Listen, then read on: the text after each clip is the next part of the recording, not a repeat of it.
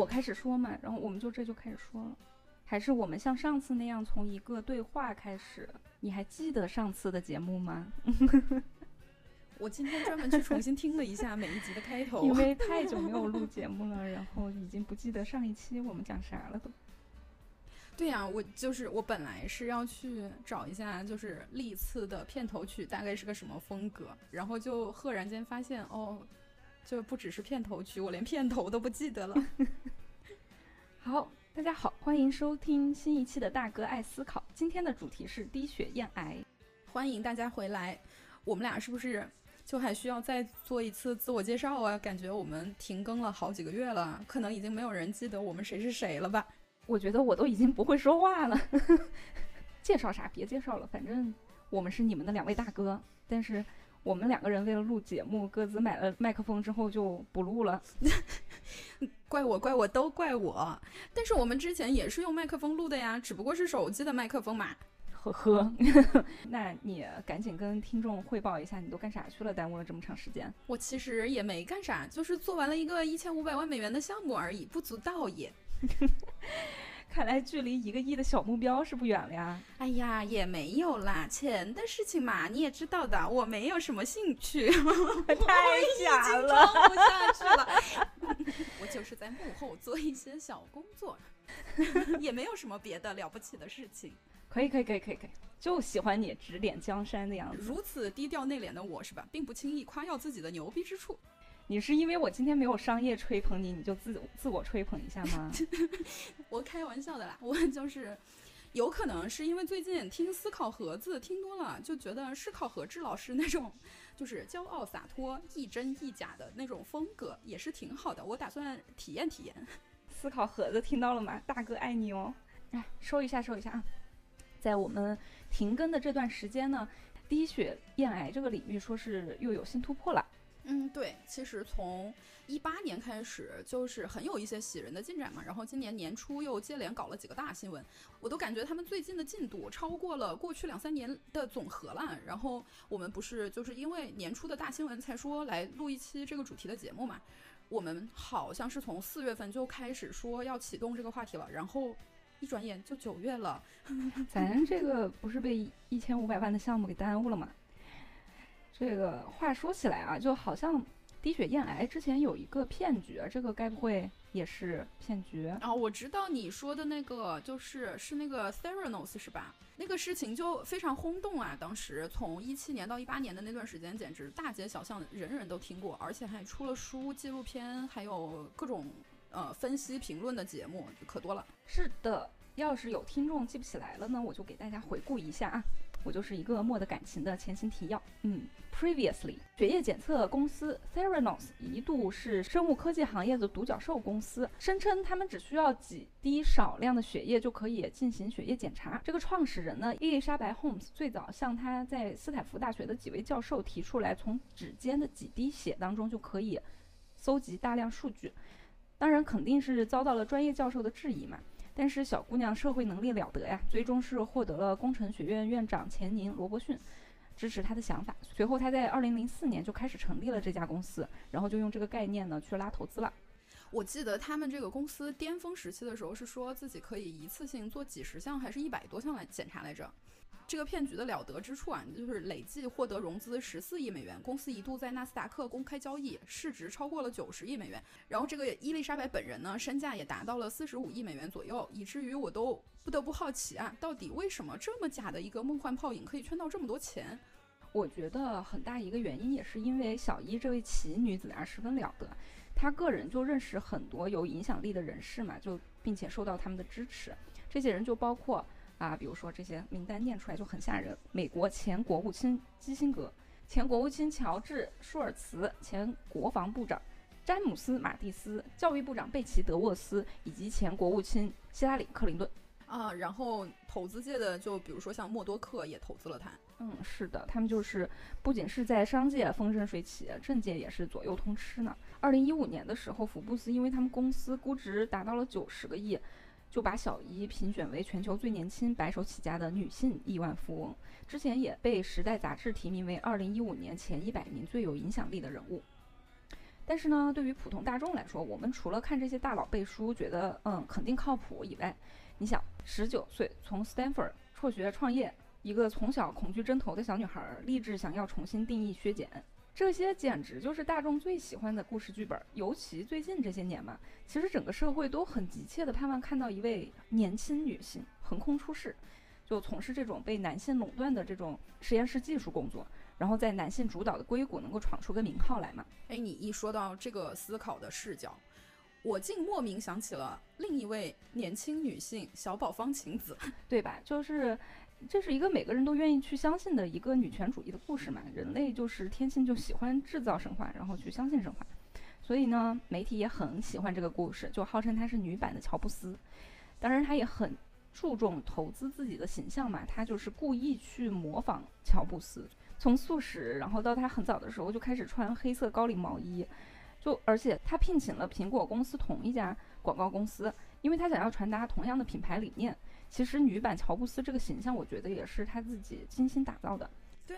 然而，但是古人云 “No 作 No die, Why you try” 嘛。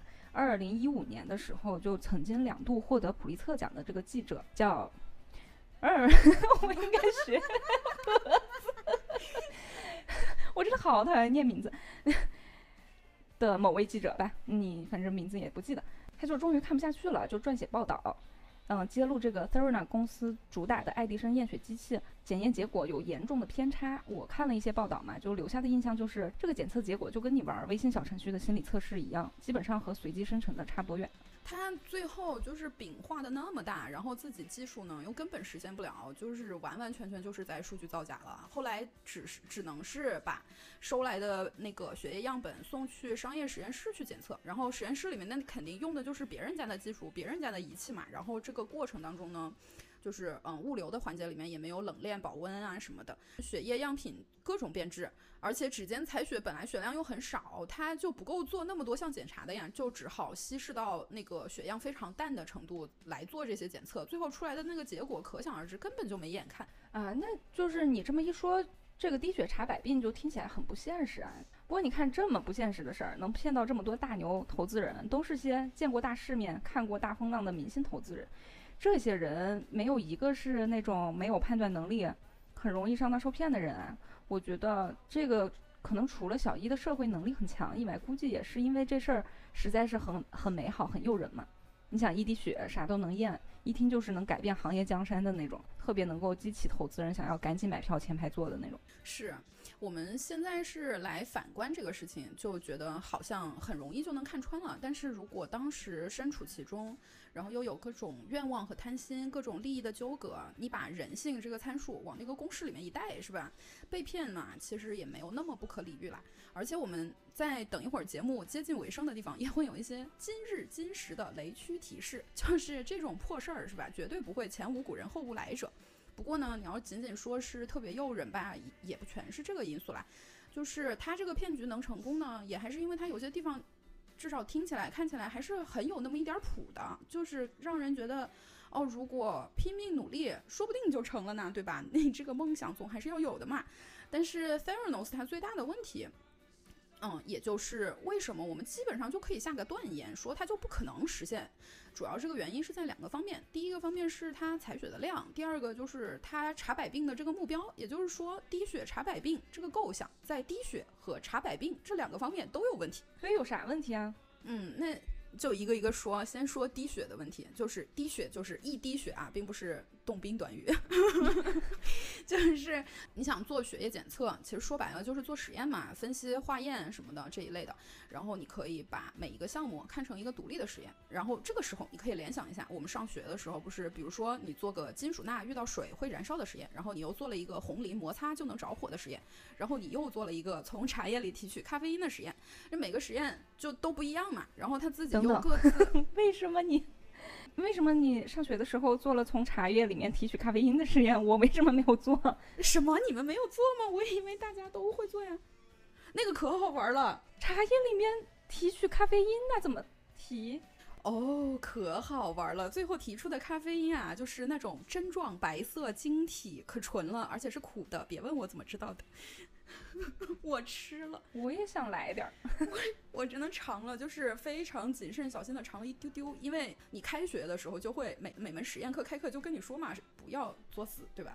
然后但是没事儿就往嘴里放。嗯，但是就是想着，如果你就是纯纯的咖啡因，那应该尝一丢丢也没什么嘛，有啥大不了的，就尝了一下，就是很苦。是高中吗？嗯，本科。那难怪呢。哦，好吧，说啥呢？本科你学啥？我学啥？真是的。那我就往下顺了啊。这些实验每个都不一样，然后它各自都有自己的目的或者功能，对吧？你做每个实验也都需要相应的原材料嘛。你不同实验的原材料和目的都不一样，你就是做好几个实验，就这些七七八八都加在一起，需要的原材料不仅数量多，而且种类肯定也就挺多嘛。那你抽血做各种检查也。差不多就是 你检查的项目越多，需要的血液样品肯定也越多。所以滴血验百病呢，比起抽血验百病呢，就已经挺不靠谱的了。你一滴血要如何分成百份，分别做不同的检测呢？那你就 那你就合并同类项啊，用一个操作查多个项目不就行了吗？是有一些可以，但是这种就很少，很更多的项目你还是没有办法像这种方式合并起来做的。于是就很顺其自然的，我们就说到了验百病的问题了，就是现有的技术和，于是就很顺其自然的，这里完这句话完全不是不自然，我为什么不自然？我们对自然的定义是不是不一样？我觉得真的很自然。哦，我不管，反正我觉得就是很自然的引出了验百病有问题。你现有的技术和常规操作里面验百病就肯定要依靠百种方法，比如说你拍个片子、查个血、查个尿、做个心电图、脑电图，甚至你比如望闻问切，是吧？这些都是方法。那方法哪个管用，哪个不管用就另说嘛。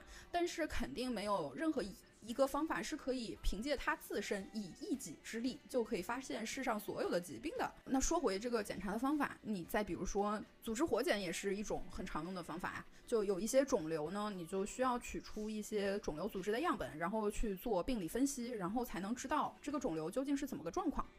这个取样本的过程就叫做组织活检，就简称活检，就是 biopsy。大部分人听说过的穿刺，就是做活检的一个比较主要的技术手段了。然后后来呢，人们就提出了液体活检的概念，就是以主要是以我们的血液这种液体的原材料，呃，来做这个活检，取代固体的那个肿瘤组织嘛。嗯，因为抽血就是会比穿刺容易很多，而且痛苦和风险都要小一些。那液体活检到底是个什么呢？它是体外诊断的一个分支。主要是通过血液或者尿液等体液样本，对癌症等疾病做出分析和诊断。液体活检呢，在一五年的时候被 MIT 科技评论评为当年的十大突破性技术。发展到现在啊，说到液体活检这个概念，已经是很专门的指以血液为出发点，来对肿瘤或癌症做出一些诊断治疗的辅助了。嗯，讲了这么久，终于要进入正题了。要不我们下期再接着聊吧。好的，收工吧，那就到这也差不多了，已经累了。这期节目就到这里，谢谢大家收听。拜拜。什么玩意儿就收工了？等会儿再说啊！你这个说的又啰嗦又绕，我先来梳理概括一下。液体活检差不多就是可以理解成抽血验癌，对吧？就是通过检查血液里面的一些特定指标，来给出和癌症相关的一些判断和意见，对吧？这个和传统的活检相比，除了你刚才说的痛苦和风险都要小很多以外，还有没有别的好处？这个好处主要就是没有什么侵入性，和传统手段相比，可以在不同的时间点重复测试。嗯，因为抽血就比取一个切片什么的要容易很多，而且呢，它对于身体的状况做出的响应，嗯，就是也更快一些。也就是说，它没有什么滞后性，可以帮我们监测疾病的进展。另外还有一个特别重要的点就是，嗯，这个要从澄清一个。呃，可能的误解开始嘛，就是很多人呢，他们常常会以为肿瘤细胞虽然和正常细胞肯定是不一样的，但是一个肿瘤里面的所有肿瘤细胞都是一样的。其实这个就是不对的嘛。实际上，肿瘤细胞具有很强的异质性，异就是差异的异，质就是性质的质，就是嗯，它的多样性很丰富。这个就意味着你取那个切片或者是组织活检的时候，只能获得一小部分肿瘤细胞，然后你取出来的这一小部分呢，很可能它就不能代表整个肿瘤的情况。那液体活检就克服了这个问题，因为它可以很全面、很综合的反映这个肿瘤的状况，这个是组织活检没有办法做到的。那这个东西听起来就还挺靠谱的，但是它这个核心原理是个啥呢？嗯，要解释这个原理，首先就要提到另外一个概念，叫生物标志物，就是 biomarker。呃，什么是生物标志物呢？就是这个要咋解释？这个也不想解释。标志物嘛，就是一个很有标志性的物质。生物标志物嘛，就是一个具有生物活性的、很有标志性的物质。就就就这样吧，就是语文课还是生物课呀？嗯，反正液体活检就是利用肿瘤特有的这种生物标志物来进行这个检测。用人话来说，就是肿瘤细胞在血液里面留下了一些蛛丝马迹，然后现在呢，你在血液里面找到了这些蛛丝马迹，然后顺藤摸瓜来发现肿瘤在哪儿，发展到什么阶段了，接下来该怎么办，能怎么办，就是大概是这个样子。嗯，那大概意思就是说，这个肿瘤会。搞出一些东西来，然后放到了就流到了血液里，然后于是你通过观察这个血液，你就知道啊这个人有没有肿瘤。那这些所谓的标志物都有哪些呢？呃，目前的液体活检里面用到的生物标志物最主要的是以下四种，来听好了啊：CTC、cfDNA、ctDNA 和 EV。我们一个一个说。第一个 CTC 就是循环肿瘤细胞，你还说。听众说，听完这四个词儿，就已经想要关机了，就想要跳台了。你还说你要一个一个说，立刻就关掉了。咋办呢？就是因为后面要用到这几个东西，所以就没办法绕不过去。那行，你讲吧。就 CTC 就是 Circulating Tumor Cell，它最后一个词是 cell 嘛，是细胞，所以这个循环肿瘤细胞就是是一种细胞。你你其实你仔细想这个名字，循环肿瘤细胞就是在你的血液循环系统里面的肿瘤的细胞，它就是从实际的肿瘤上面脱落下来的这么一些散碎的呃肿瘤细胞，然后就随着血液到处游荡。这个东西呢，其实也不是什么新鲜的事物，它在最早的时候，一八六几年就已经发现了。然后第二个，嗯，是 cfDNA，循环无细胞 DNA，就是 circulating cell-free DNA，就是指。呃，循环的血液当中游离于细胞外面的那些就是部分降解的 DNA 片段，这个东西呢也发现了很多年了，是一九四八年就被发现了。嗯，第三个是 ctDNA，这个 T ctDNA 和 cfDNA 就差一个字母嘛，这个 T 就表示的是 tumor，所以它呢就是循环肿瘤 DNA，指的就是那些在血液里面呃游离出来的从肿瘤细胞里面释放出来的 DNA 片段。嗯，所以那你稍微一联想，你就能发现这个 ctDNA 就是刚才说的所有的那些 cfDNA 当中的一小部分。然后最后一个是 EV，呃，EV 的中文名字是肿瘤细胞外泌囊泡。嗯，就是肿瘤细胞分泌和释放到血液当中的一呃一种包裹着一些小物质的小泡泡的结构。但是向外分泌这种囊泡也不是肿瘤细胞特有的现象，很多正常的细胞它们也会分泌囊泡。这个分泌的这个囊泡，所以正常细胞分泌的和肿瘤细胞分泌的是不一样的，是吗？嗯，里面裹的东西不一样，有可能那个膜也不一样。嗯，除此之外，还有一些用的不是特别多，或者说开发的还不是特别完善的一些生物标志物，也可以拿来用。比如说循环的无细胞的那种 cell-free 的 RNA，或者是被肿瘤细胞教育过的血小板，以及一些蛋白质啊、代谢产物啊这些的。但这个地方就又比较绕了啊，就是如果你本身对这几个概念不熟悉，今天第一次听说，那可能就比较容易晕。对我就已经晕了，赶紧找小本本总结一下，记下来啊。我来述一遍。在这个血液里面就飘了很多乱七八糟的东西，有细胞，有一些乱七八糟的 DNA 片段碎片儿，然后还有一些别的杂七杂八的东西。然后其中有一些就是飘的是肿瘤的细胞，你要是发现这个的话，你就知道啊，这是肿瘤了。然后还有飘了一些 DNA，有一些是正常细胞的 DNA，有一些是癌细胞的 DNA。然后最后呢，还有就是呃这个肿瘤细胞分泌的一些东西。嗯，对，反正我们后面。具体聊到这些东西的时候，还会有进一步的解释。所以现在，嗯，晕就晕吧，你就等会儿再说。或者说，你听节目的时候，你也可以在这个地方暂停一下。如果你愿意的话呢，节目介绍里面也会有一些简单的补充资料，你想看就看一下，不看也行。那我怎么觉得 Theranos 那个听起来和这个也很沾边啊？只不过过于极端了一些。它就是很极端，就是既想要只用一滴血，然后又想要一次性验百病，完全就是一个 too good to be true 的事情嘛。但是呢，Theranos 却可以骗到大人物的钱。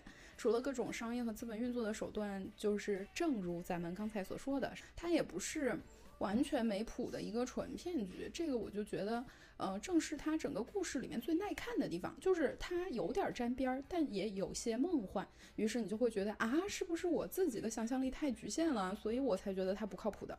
而且最近一两年呢，就是这个梦幻泡影的有一些方面。就已经实现了，是怎么实现的呢？又都实现了什么呢？哎，这个就正是液体活检。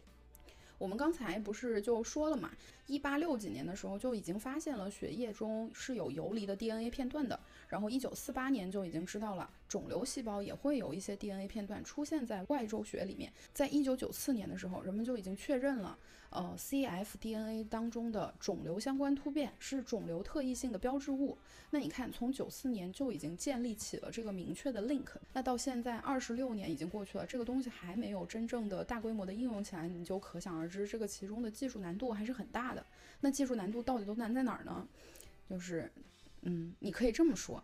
液体活检吧，这个东西它哪儿都难，它这个技术上就没有不难的。那我们接下来就来，呃，简单的大概罗列一下啊。呃，第一个最首先要面对的问题就是，嗯，你要做这个液体活检，你第一步就需要获得健康人的这个 cell-free DNA，呃的一个基线，呃，用这个基线来作为比较的一个参考值，才能知道哦什么时候这个是和健康人不一样的。呃，所以健康人的基线呢就非常关键。那首先这个问题就出来了，对吧？你这个基线要怎么测出来？光是这个第一步就已经想想就很头大了。那这个用人话来说，就是首先这两个标志物吧，它不是一个跟你说验血一样，呃，看白细胞含量有多少，是不是超出正常值那么简单的一个事儿。咱们正常人就普通人。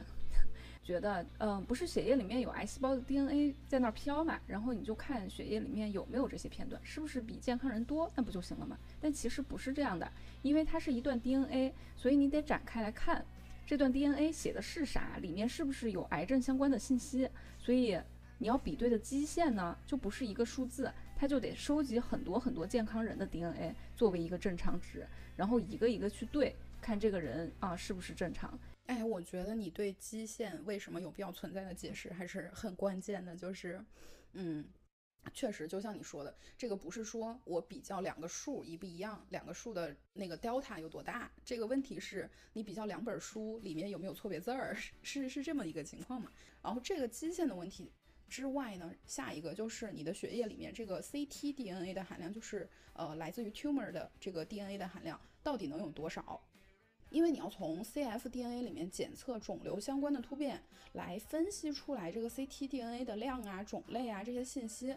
那所以 ctDNA 本身含量越少的话，对检测手段的要求就越高。ctDNA 大概就是总的 cfDNA 含量的千分之几，cfDNA 本身它就已经没有多少了，你这再再取一个千分之几，这个呃数量就非常的稀少。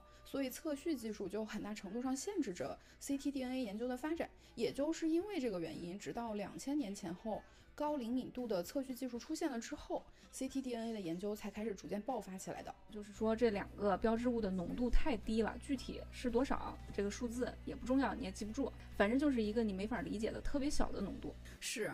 然后其次呢，测序的深度和数据分析的相关算法也要很有针对性和很靠谱才可以。就算理论上都 work 了，你实际效果怎么样，也还是需要事实来验证的嘛。那这个过程又需要花时间，又会遇到很多意想不到的问题。然后除了我们之前说的这两个技术难度之外呢，呃，它也并不是说只要测序能测出来就行了。对测序过程中的这个降噪的技术也要求相当的高。呃，因为这些就是标志物，它在血液里的含量很低嘛。那你就打个比方，是一段录音，就是呃，录音的信噪比。就很低，现在这个情况，那你要解决这个录音质量不好的问题的话呢，那除了尽量放大信息，就还得尽量减少噪音。放大信息这个就很局限，因为你取决于 ctDNA 的含量，这个你就没法放大呀。那降噪就相当关键了。现在在液体活检领域用的最多的降噪的方法是 DNA 分子标签技术，而且双链 DNA 分子标签比单链标签的效果要好非常多。但是这个细节就不说了啊，就是在音频节目里面聊这些，那就是纯纯的作死嘛。你就知道有这么一个问题，就是降噪这个事儿很关键。然后还有一个问题。你要测序，你首先就得要知道测什么。比如说，通过突变来确定所有的 cfDNA 里面有哪些呃是 ctDNA，就是来自于肿瘤细胞的 DNA。呃，那你首先就得要知道肿瘤细胞释放出来的这些 DNA 它有些什么特征，因为你总不能测到一个点突变，你就觉得这意味着有癌症啊？因为有一些突变它就是并不是一定会得癌症的嘛。嗯，一开始呢，人们就压根儿没办法，只好。是借助对实体瘤进行取样，然后分析这个实体瘤里面的癌细胞，它的 DNA 有什么特征，把这些特征总结出来，呃，你就会知道哦，有哪些突变是肿瘤特有的，就是是这种肿瘤特有的，然后你再去这个 cfDNA 里面找跟这些突变一样的，那就这个方法来说的话，你就还是得做活检啊。那就根本没有解决任何问题嘛。原来活检遇到的那些问题，比如说有创、不方便、不可重复、有风险等等，那现在就这些问题全都还存在呀。啊，那这么一说还是真挺难的。我觉得肯定就是做不出来了吧。嗯，那这期节目的中心意思啊，大家已经传达到了。我们今天又可以收工了。哦，好的，这就去玩了。开玩笑啊，开玩笑，你赶紧回来。那个，我觉得这个肯定还是只是一个阶段嘛。我这么乐观的人，嗯，大家积累够了这个知识储备了，以后就不需要继续这么做了。而且基础科研的那些研究人员，他们一直是在通过别的研究，然后是不断的扩大整个对肿瘤的认识和这个知识。比如说，每隔一段时间，我们就能新知道一些突变，说啊，这个突变又跟这个癌症是直接关系的。我觉得啊，基础科研对于技术的发展的。贡献那绝对是首屈一指的，这个是没有任何可以怀疑的地方的。这个这个江湖地位是动摇不了了。但是呢，毕竟这个问题现在还是液体活检发展或者说它的应用的一个瓶颈。嗯，就是对基因信息和肿瘤之间的关联性的了解不够，所以现在就只能是。用液体活检来检查很少的几种癌症，这为什么是这几种癌症呢？就是因为对于少数几种癌症，我们现在已经知道了哪些突变是它的很直接相关的可能的原因。比如说那个，嗯，Bark One、Bark Two 这两个突变就是 BRCA 一和二，这两个突变就会使呃罹患乳腺癌、卵巢癌的风险呃大大提高。嗯，所以说，因为我们对于基因突变和肿瘤之间关联性的了解不够，所以液体活检现在的开发也还处于呃研发的阶段。嗯，距离大范围应用还是有一段距离的。呃，我觉得我得用人话来翻译一下，什么叫这个基因信息和肿瘤之间的关联性啊？就是假如把人类基因组图谱看作一本人类制造的说明书的话。那我们现在虽然有能力把这本书给打开，但是我们只能看懂里面偶尔几句话，就别的啥都不明白。然后呢，里面就看着就是 A T C G A T C G A A T T C C G G 这样写着吧，对吧？然后就翻来覆去的写。那这样一本天书的情况下，你突然给我其中一段，我就不知道这个人的基因里面他这个地方这么写能不能行？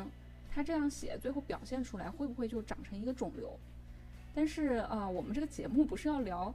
液体活检这两年的优秀突破嘛，就也不能光说特别难，对吧？还是介绍一下成绩啊。好的，好的，马上就来介绍成绩。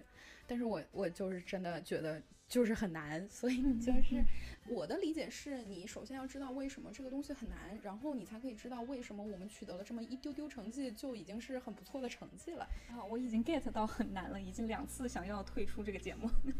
对我们收工两轮了已经。好，马上说成绩啊，呃，说两个就是二零二零年相对比较好的成绩吧。一个是今年五月份的时候，在 Science 上面发表了一个呃名字叫做 Detect A 的这样一个研究，Detect。就是那个英文单词 detect，就是呃探索发现这个这个词，然后这个结果的显呃这个研究的结果就显示说，呃人们第一次做到了用液体活检技术配合 PET、CT 等影像学检查来发现无症状中老年人身体里面传统的癌症筛查手段找不到的十种癌症。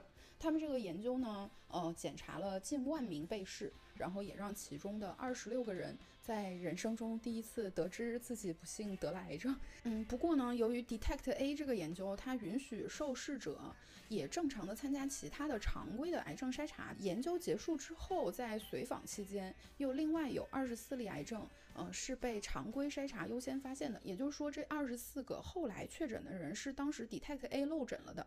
然后除此之外呢，还有四十六例癌症是既没有被 Detect A 发现，也没有被常规筛查发现的。但是这些大多也是局限期的癌症。所以说呢，液体活检这个技术吧，它还是有很大的进步的空间的。用美国癌症学会官员的话来说的话呢，就是现在还不是真正应用的时候，需要更多的研究。所以它这个是传统筛查找不到的一些，它找到了，然后被传统筛查漏下的一些也找到了一些，那还是挺厉害的。嗯，但然而，但是还是有一些漏诊。嗯，是。但是这个 Detect A 为什么呃虽然明明有漏诊，但还是说很值得关注，是一项突破呢？是因为它第一次证实了液体活检在正常人群当中使用的这么一个可行性。之前也研究了那么多年，然后正常人不被误诊，基本上可以说就没有什么团队敢去做这个尝试，或者说在尝试当中获得了呃十分像样的结果。嗯，所以这个也是它，嗯，就是呃比较有意义的一个地方。然后第二个，嗯，我觉得今年比较好的突破是八月份的呃时候，加拿大的一个团队就发现，在接受呃癌症免疫治疗的过程中，ctDNA 水平的变化可以预测患者对这个治疗药物的呃响应情况。具体来说，他们针对五种不同的癌症，在接受三个疗程或以上的 PD-1 抗体治疗之后的一些患者当中呢，就做了相应的研究。如果患者在用药之后 ctDNA 水平下降，那就意味着免疫治疗的疗效挺好的，患者能够存活更长的时间。尤其是那些在接受了免疫治疗之后根本就检测不到 ctDNA 的存在的患者，他们的收益就是这个治疗方案的收益是最大的，生存时间也是最长的。那我觉得这个研究感觉还是挺直接的，就是因为你想治疗了之后，血液里面这个肿瘤的游离 DNA 肯定就少了嘛，那可不就表示身体里面就没有肿瘤细胞了嘛？就至少说肿瘤细胞少到这个检查都检查不出来了。对，而且这个检测呢，比传统的方法能够更早的知道这个治疗的效果。它这个比起来放射学的方法，就是以前，呃，大家要想知道，就是说我用了这个抗癌药之后，呃，对于抗癌到底有没有效果，大家一般是会每隔一段时间就去拍个片子，说看一下这个肿瘤的大小有没有变化，然后肿瘤是不是消失了嘛。这种就是这个影像学的方法嘛，有很多时候也叫放射学的方法。呃，那它现在这个液体活检监测 ctDNA 的水平的这个方法呢，就能够比这种传统的放射学方法提前几个月知道患者对免疫效果的反应。呃，这个提前几个月并不是一个预测的提前啊，它就是说它因为很灵敏嘛，所以就是在放射学检查还看不出有什么变化的时候，它呃 ctDNA 水平上面比较微小的变化就已经可以表征出这个治疗效果的反应了。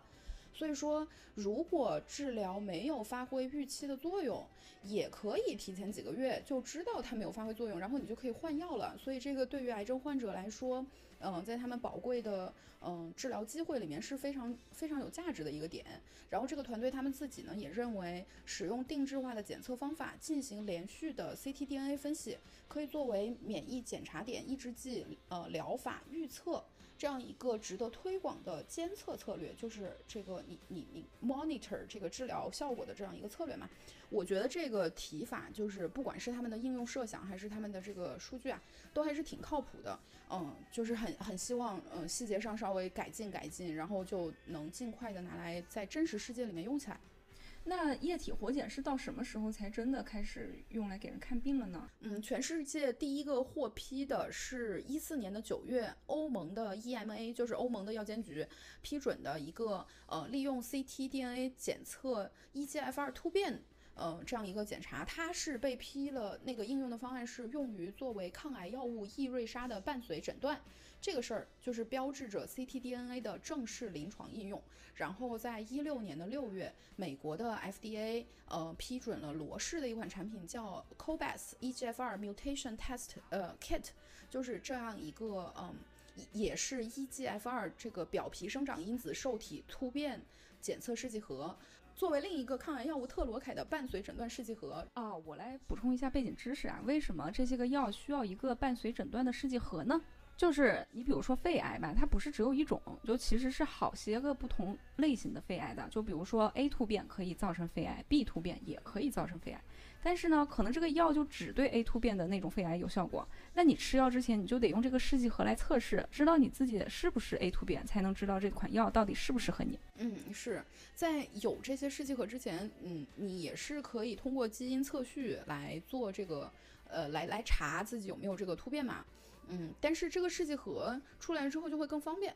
嗯，可是呢，这两个刚才就是刚才说的欧盟批准的和美国批准的这两个试剂盒，就只能针对 EGFR 这一个基因的突变来做检测，因为它用的方法就是那个 qPCR。呃，然后今年八月初，美国的 FDA 批准了另外一个，它这一下就不只是一次只能测一个突变了，它一下可以测很多个了。嗯，这个呢是用于转移性非小细胞肺癌的。嗯，转移性非小细胞肺癌是肺癌里面比较凶险的一种啊。然后这个呃这个技术就是刚获批的这个产品，它结合了两种技术，一个是液体活检，另一个是 NGS 测序，就是 Next Generation Sequencing，嗯，下一代测序，呃，或者你可以把它理解成高通量测序。嗯，然后这个产品呢，它是。第一个获批了使用这个高通量测序技术的液体活检，什么意思呢？就是它现在真的可以一次性检测多个肿瘤的生物标志物了。你有没有略感意外？至少我是觉得还稍微有一些意外的，因为 NGS 这个技术也是用了超多年了嘛。嗯，我觉得还是稍微有一点点没有想到吧。你没有想到的部分是，嗯，它到今年才有，还是说？对我没有想到的就是，居然上个月才能拿来用。就于是我就想到了，假如我没有做这个一千五百万的项目，是吧？我们这期节目里就不能包含这个新获批的产品了。我们就在等这款产品。嗯，是的，对。然后这个产品呢，它除了一次性可以测不止一个呃突变了之外呢，还有一个是获批用来做治疗决策了。嗯，就是它可以跟具体患者的具体情况来做用药指导。哎，说到这里就正好再顺势多说一下用药指导，好吧？为啥又有用药指导，又有伴随诊断？感觉好像是一回事儿啊。你你为什么觉得是一回事儿呢？就是呃，伴随诊断就感觉就是告诉你啊，你你是不是应该用这个药？然后然后呃，用药指导就是用药指导。用药指导是什么？我对用药指导有什么误解？你没有什么误解，但是你问的这个吧，它其实有这个区分，是从监管层面有区分，并不是说从科学或者技术上有一个 gap。比如说 FDA 它监管就是很严嘛，然后它在监管的角度上呢，它认为如果你只是给出患者的情况，这是一回事；如果你要给出患者用药上面的建议，那你就相当于更加深入的，呃。参与到了这个治疗的过程当中来，所以你就要担负更多的责任，你就要更靠谱。所以从这个是从监管的角度，会把检查和呃用药指导作为不同类别来进行审批。所以这个用药指导和伴随诊断其实是一个东西，但是只不过用的是一个东西，但只不过就是说。呃，伴随诊断没有那么靠谱，然后用药指导的那个产品，它达到了一个靠谱的程度，于是 FDA 就说好，你可以来给大家做用药指导了，是这个意思吗？倒也不是这这个事情，就是它是一个流程上的区分，嗯，当然审核的严格程度上也有，它就是在流程和你需要提供的数据类型上面的区分。哦，嗯，好吧，懂了，下一题。那那我就接着说靶向药的用药指导啊，在这个领域可以说 ctDNA 检测它的江湖地位已经是立住了的。有一些肿瘤它长的位置就很难取到活检的标本，在这种情况下，液体活检就可以作为一个非常好的替代品。然后另一方面呢，ctDNA 的全面性也可以避免肿瘤抑制性带来的呃一些不理想的检查结果。然后另外一个很不错的应用呢，就是做动态监测，就是我们刚才说的那个例子嘛。因为液体活检只需要抽血嘛，你就可以用这个办法来每隔一段时间监测一下这个肿瘤的进程和治疗的效果有没有复发呀，或者是有没有什么其他的突变啊等等一些情况。然后当然呢，你也可以用来做预后判断。呃，目前晚期肿瘤的用药和监测等等相关的应用也比早期肿瘤的要更加成熟一些。哦，那这样听起来就是虽然难点是很多，刚才我们说了那么多。但是其实这个研究的方向还是挺明确的，而且应用的领域也还是相当丰富的。不过我觉得也要想到，就是这些听起来还是比较成熟、已经在应用的技术呢，他们都是专门针对某一个或者是几个突变的检测。但是你如果想要实现人们以为的那种低血验百病，那在概念上几乎就是不可能的。就像是你要在一万个房间里面，根据这个房间里的蛛丝马迹，找出来是不是有一间是你妈住过的。毕竟你对你妈还是很了解，可能还是真能找出来。但要是今天跟你说，啊，这一万个房间里面可能会有某位或几位 NBA 球星住过，但也可能没有。你去找找，告诉我答案，这就太难了。你要对所有的 NBA 球星都非常的了解，而且他们还要留下足够多的痕迹才行。所以我觉得，即使多给小伊和 Theranos 一段时间，他们吹的牛可能还是做不到，至少在今天的人类认知和技术水平下是做不到的。嗯，但反正他们这个破公司呢，就算是后来东窗事发了，公司都解散了，主要的责任人至今都仍然是被告这样一个身份，但他还是。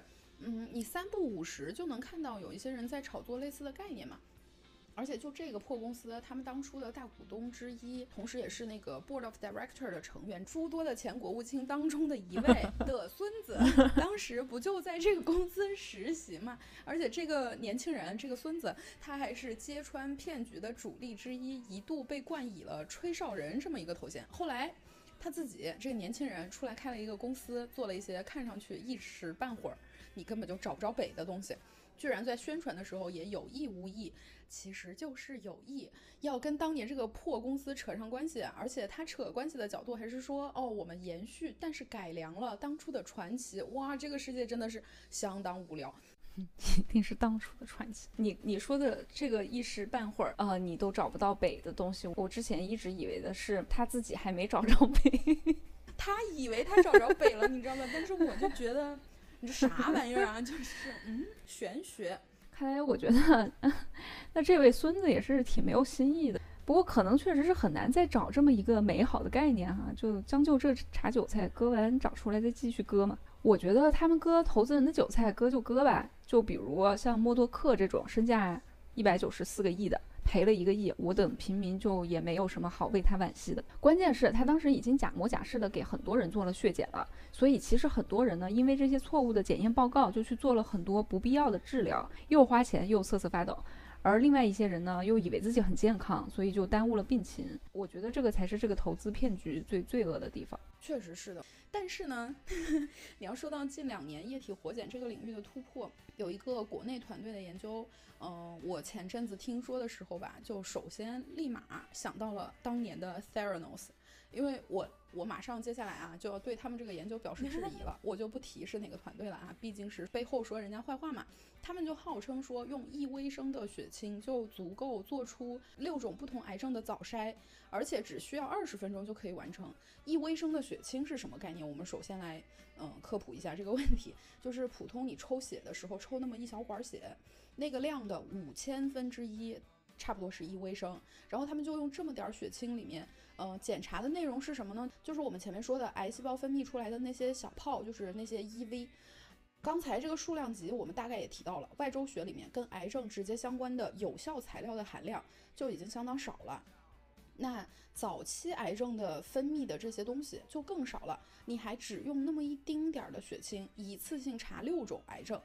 嗯，好吧，就算你技术敏感性特别高。但它的具体操作呢，也并不复杂，就是给分离出来的这些囊泡加上一些核酸适配体，然后跑个热电泳，再用机器学习的办法对结果进行一顿分析，于是就知道答案了。号称这六种癌症分类的准确率达到了百分之六十八，呃，虽然百分之六十八用作诊断或者是诊断的参考上面，这个值确实太低了，根本嗯不可能用。但是呢，怎么说呢，人家这个结果。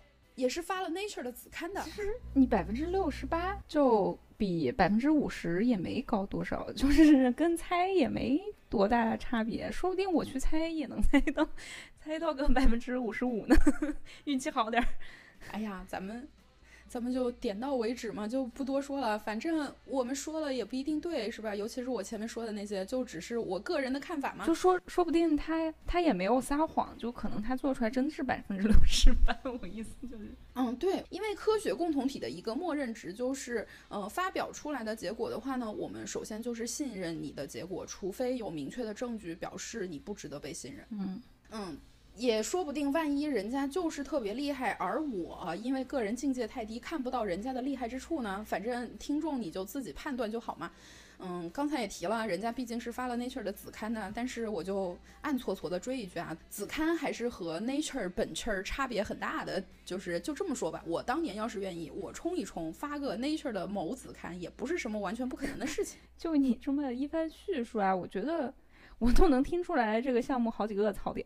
各位兜里有钱的投资人要小心了。但是兔子博士今天感觉相当良好啊，当初就是应该冲一冲的，说不定也能整出来个概念，圈个几个亿呢，就不至于今天还在这儿谈一千五百万的项目。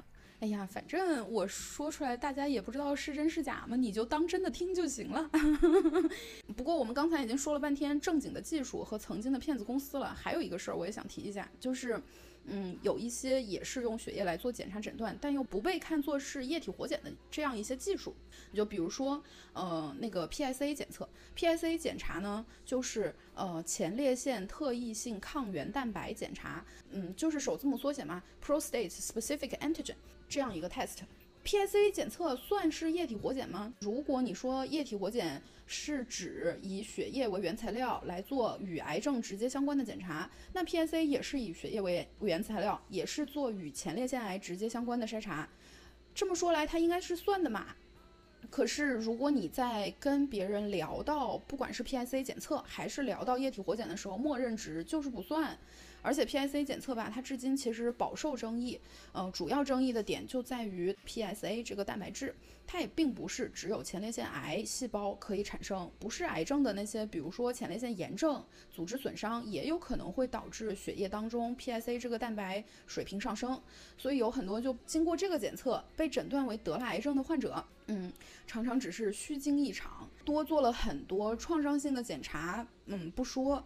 就光惊吓就不知道吃了几斤，但是也有一个小细节啊，就是前列腺癌的确诊早期筛查能够诊断出来的概率只有百分之四十上下，就是还是比较困难的。但是我我就觉得说，呃，你不把它看作液体活检，其实是一个可以讨论和思考的一个问题，感觉上这种不靠谱性。就是这项检查它自己的不靠谱性，也是它不被认为是液体活检的一个原因。就是人家那么高大上的行业，根本就不想带这种过时的东西一起玩儿。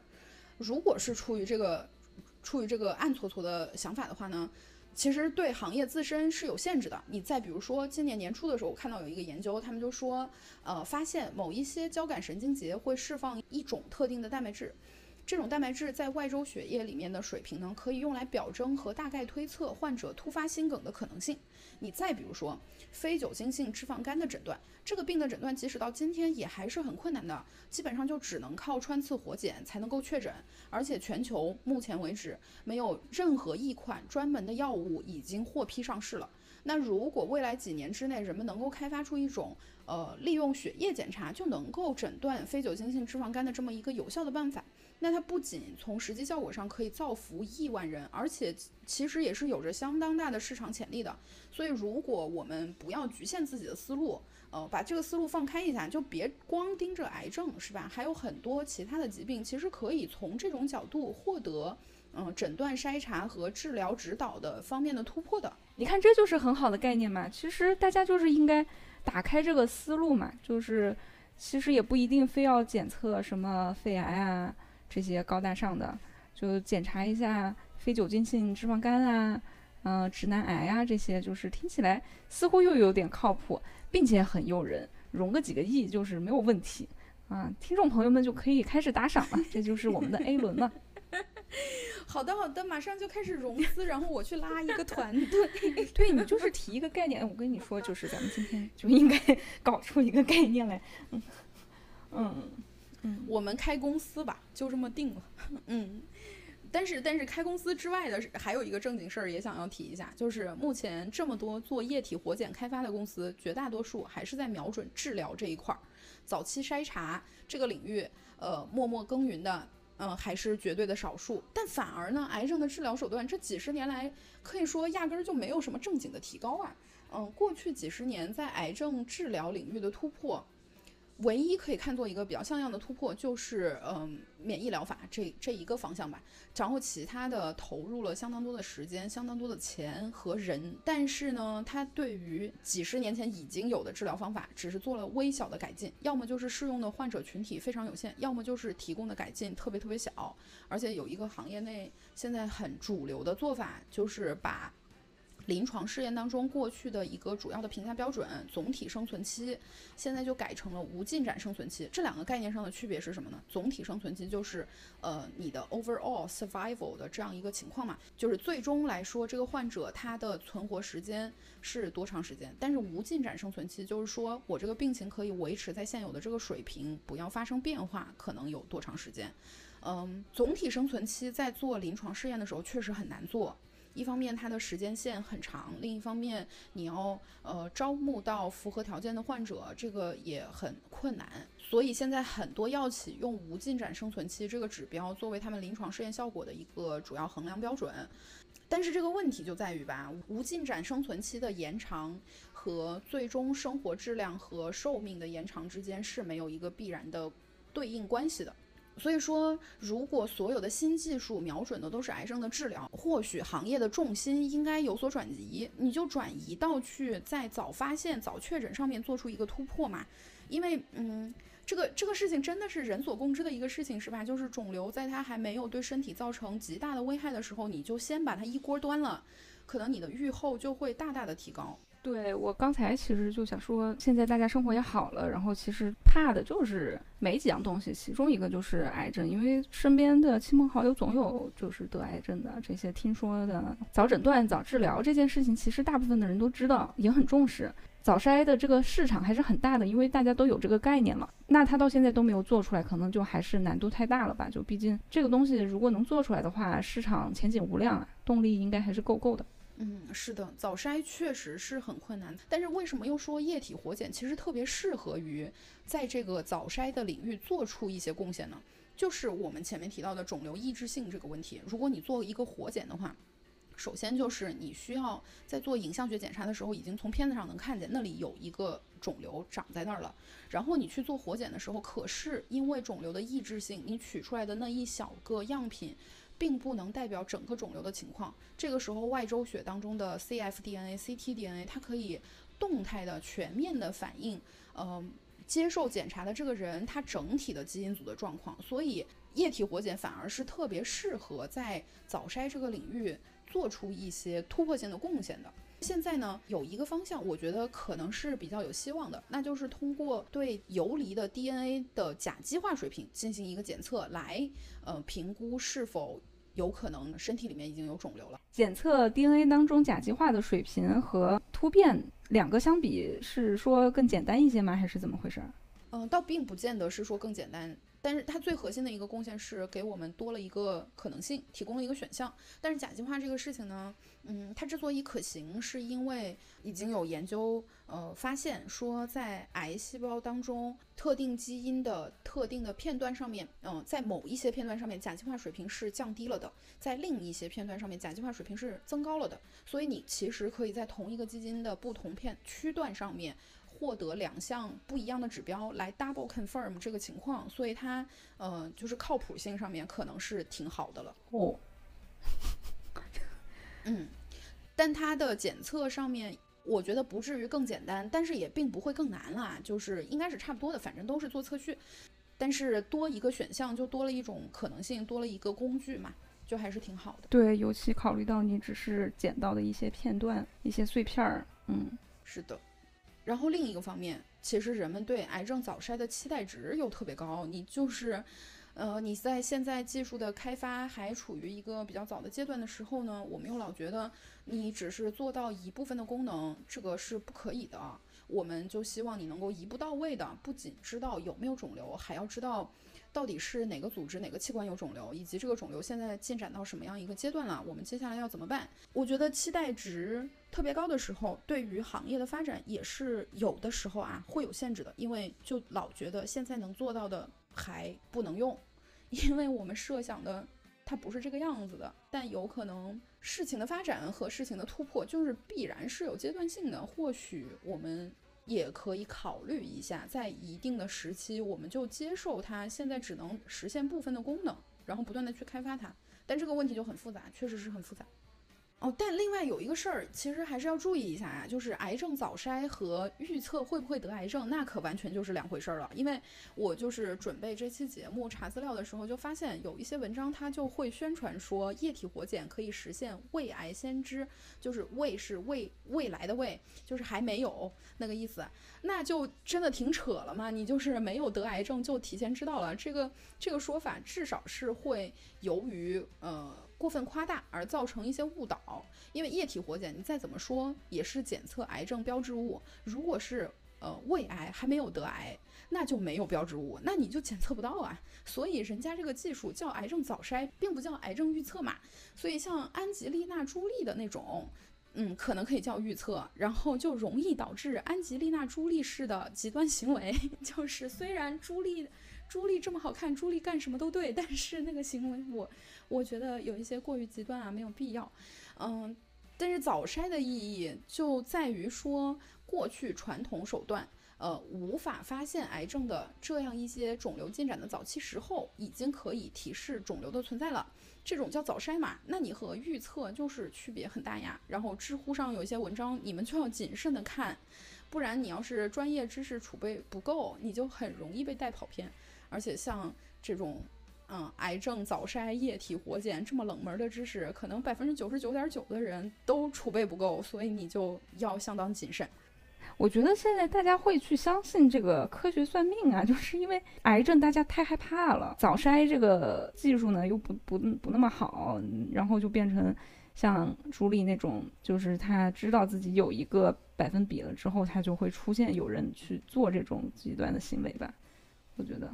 是，其实我我能理解朱莉当时为什么做这个决策，我也觉得这种恐惧感，虽然我不能身临其境的理解，但是理智上我是可以理解嘛，就是这个是合理的，这种恐惧是合理的，就是我会觉得，如果你理智的看待，就是朱莉这个情况啊，你理智的看待是没有必要提前先把各种器官都给切了的。但说不定朱莉是更高层面的一种理智，就是 所以我才认为她不够理智，就是人家实际比我的理智理智 level 要高得多，谁知道呢？你刚才说有一个事儿要提，结果提了好几个事儿，提完一个又提一个，你还要提啥？我没有了，我不提了，我提不动，提不动我帮你提啊。今天的节目内容有点难啊！已经在我的强烈要求下，硬是帮你们梳理到了一个我一个文科生也能听懂并且转述的程度，梳到了凌晨三点，梳的兔子博士毛都炸了。所以呢，你们要是还是没听明白，那就是你们自己的问题了。我已经只能帮你们到这里了。哎呀，兔子博士吧，就是有些事儿就非常易燃易爆炸，可能还是野心太大了，然后耐心又不够，就是又想要多。说一点儿，多聊一点儿正经的内容吧。然后又觉得有一些内容就是太过细节和技术流了，你就在节目里面就应该略过嘛。所以就形成了一个强大的矛盾。然后最后就是，只能在提供部分信息的情况下，又想要尽量保证提到的部分没有重大的疏漏，然后又想要在最大程度上避免没提的那一部分引发一些误解和错误的联想。这个就很难做到，真的。谁要是不相信这个很难，谁就自己试一试，试一试，你立马就能知道，真的很难。就是我觉得，尤其是你对这个东西特别特别了解，然后又是你专业领域的一些基础知识，让你去讲的话，其实你反而会需要回去看一下，要怎么给别人讲，因为你就是过于熟悉了，你从来都没有过过脑，就是已经非常习惯它的存在了，所以你你要跟本科生讲就特别的 难，嗯。哎呀，这个其实我就觉得是还有另外一个矛盾之处，就是嗯，毕竟你会受到自己的知识和水平的限制，受到时间的限制，然后有的时候就呃有很多求而不得的时刻，这个就已经容易炸毛了嘛。然后说到一些内容，就你会觉得是你既然学这个专业的，你就应该是门儿清，但是真的被人问起来的时候，脑子里显示屏上。同时跳出了两百个关键词，要把这两百个关键词组织成一篇小作文儿，你就要费脑子呀，然后就懒得费，就觉得我都已经知道了，我为什么还要写小作文儿？我不想写了，就是没有耐心，但是又有野心，所以就是呃双重的炸毛。就比如说今天这一期的内容，真的要想把这个问题讲明白，嗯，除了那些高精尖的，我得专门花好多好多时间去学的东西之外。我还得先说清楚，比如说什么是 DNA，DNA 平时待在哪儿？正常细胞的 DNA 和癌细胞的 DNA 有什么区别？测序是个啥？测出来的结果长啥样？你这个结果要怎么处理才能提取到信息，是吧？要不然一本天书到底在说些啥？等等等等。然后甲基化是什么意思？什么什么是甲基？就是你要把这些都讲明白。乙基去哪里了？嗯，你就我觉得能开至少两门课了，就是要想在一期节目里面都讲清楚，这是不可能的事情。其实应该调整心态，打从一开始就不要指望自己能讲得清楚。万一要是你们谁感兴趣，就可以给我们留言呀，然后我们可以看心情考虑要不要做一些专题。这种什么 DNA 是啥，平时待哪儿，这种就别再做做专题了吧。这个这个是百度级别的问题啊，这个是。这个是百度级别的问题，就是要是真的有兴趣，就去自己去修一门那个本科生的课就行了。嗯，对你至少自己先去多了解一些。现在咱们已经是每次节目都要写一万多字的稿子，稿子一期比一期长。今天这期差不多都已经一万五千字了。本来之前丢掉了一个小时的音频，我们这个后半节都是第二天重新录的，也不知道大家能不能听出来声音有什么区别，但是。本来是丢掉了一个小时的音频，然后重新录，录了三个小时，录了，录了两呃一个半小时，嗯，越录越多，不能再录了，先就说到这儿吧，真的要收工了这一次，嗯，下次节目不一定聊啥，就敬请期待吧，嗯。嗯，好的，赶紧拜拜，赶紧收工，不然 就明天了，拜拜，下期见。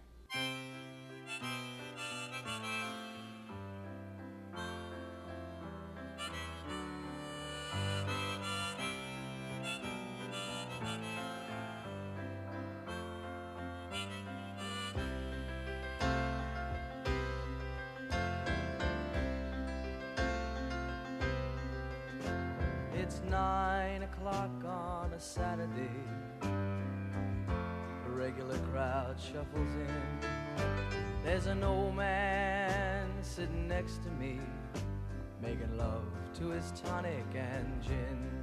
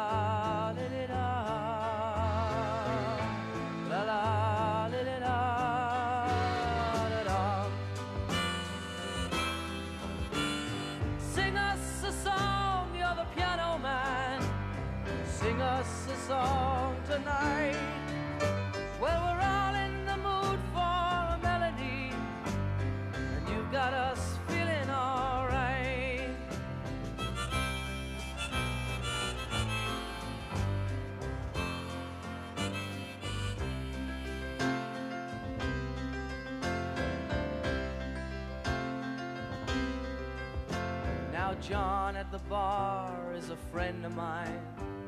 He gets me my drinks for free. And he's quick with a joke or to light up your smoke.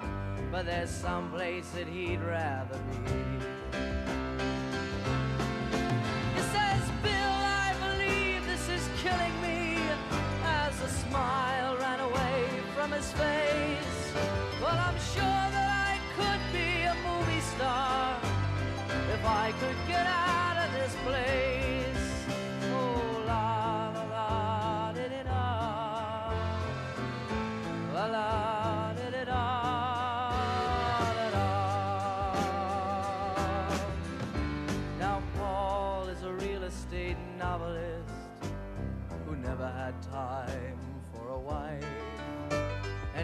talking with Davy, who's still in the Navy and probably will be for life.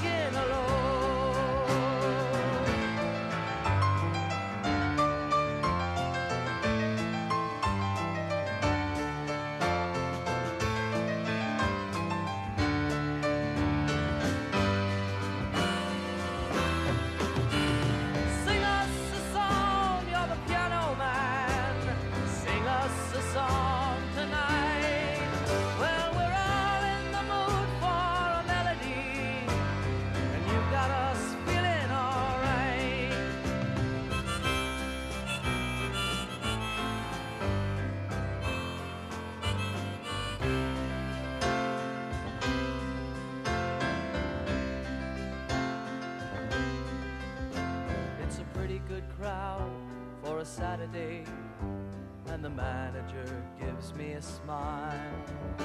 Cause he knows that it's me they've been coming to see, to forget about life for a while. And the piano sounds.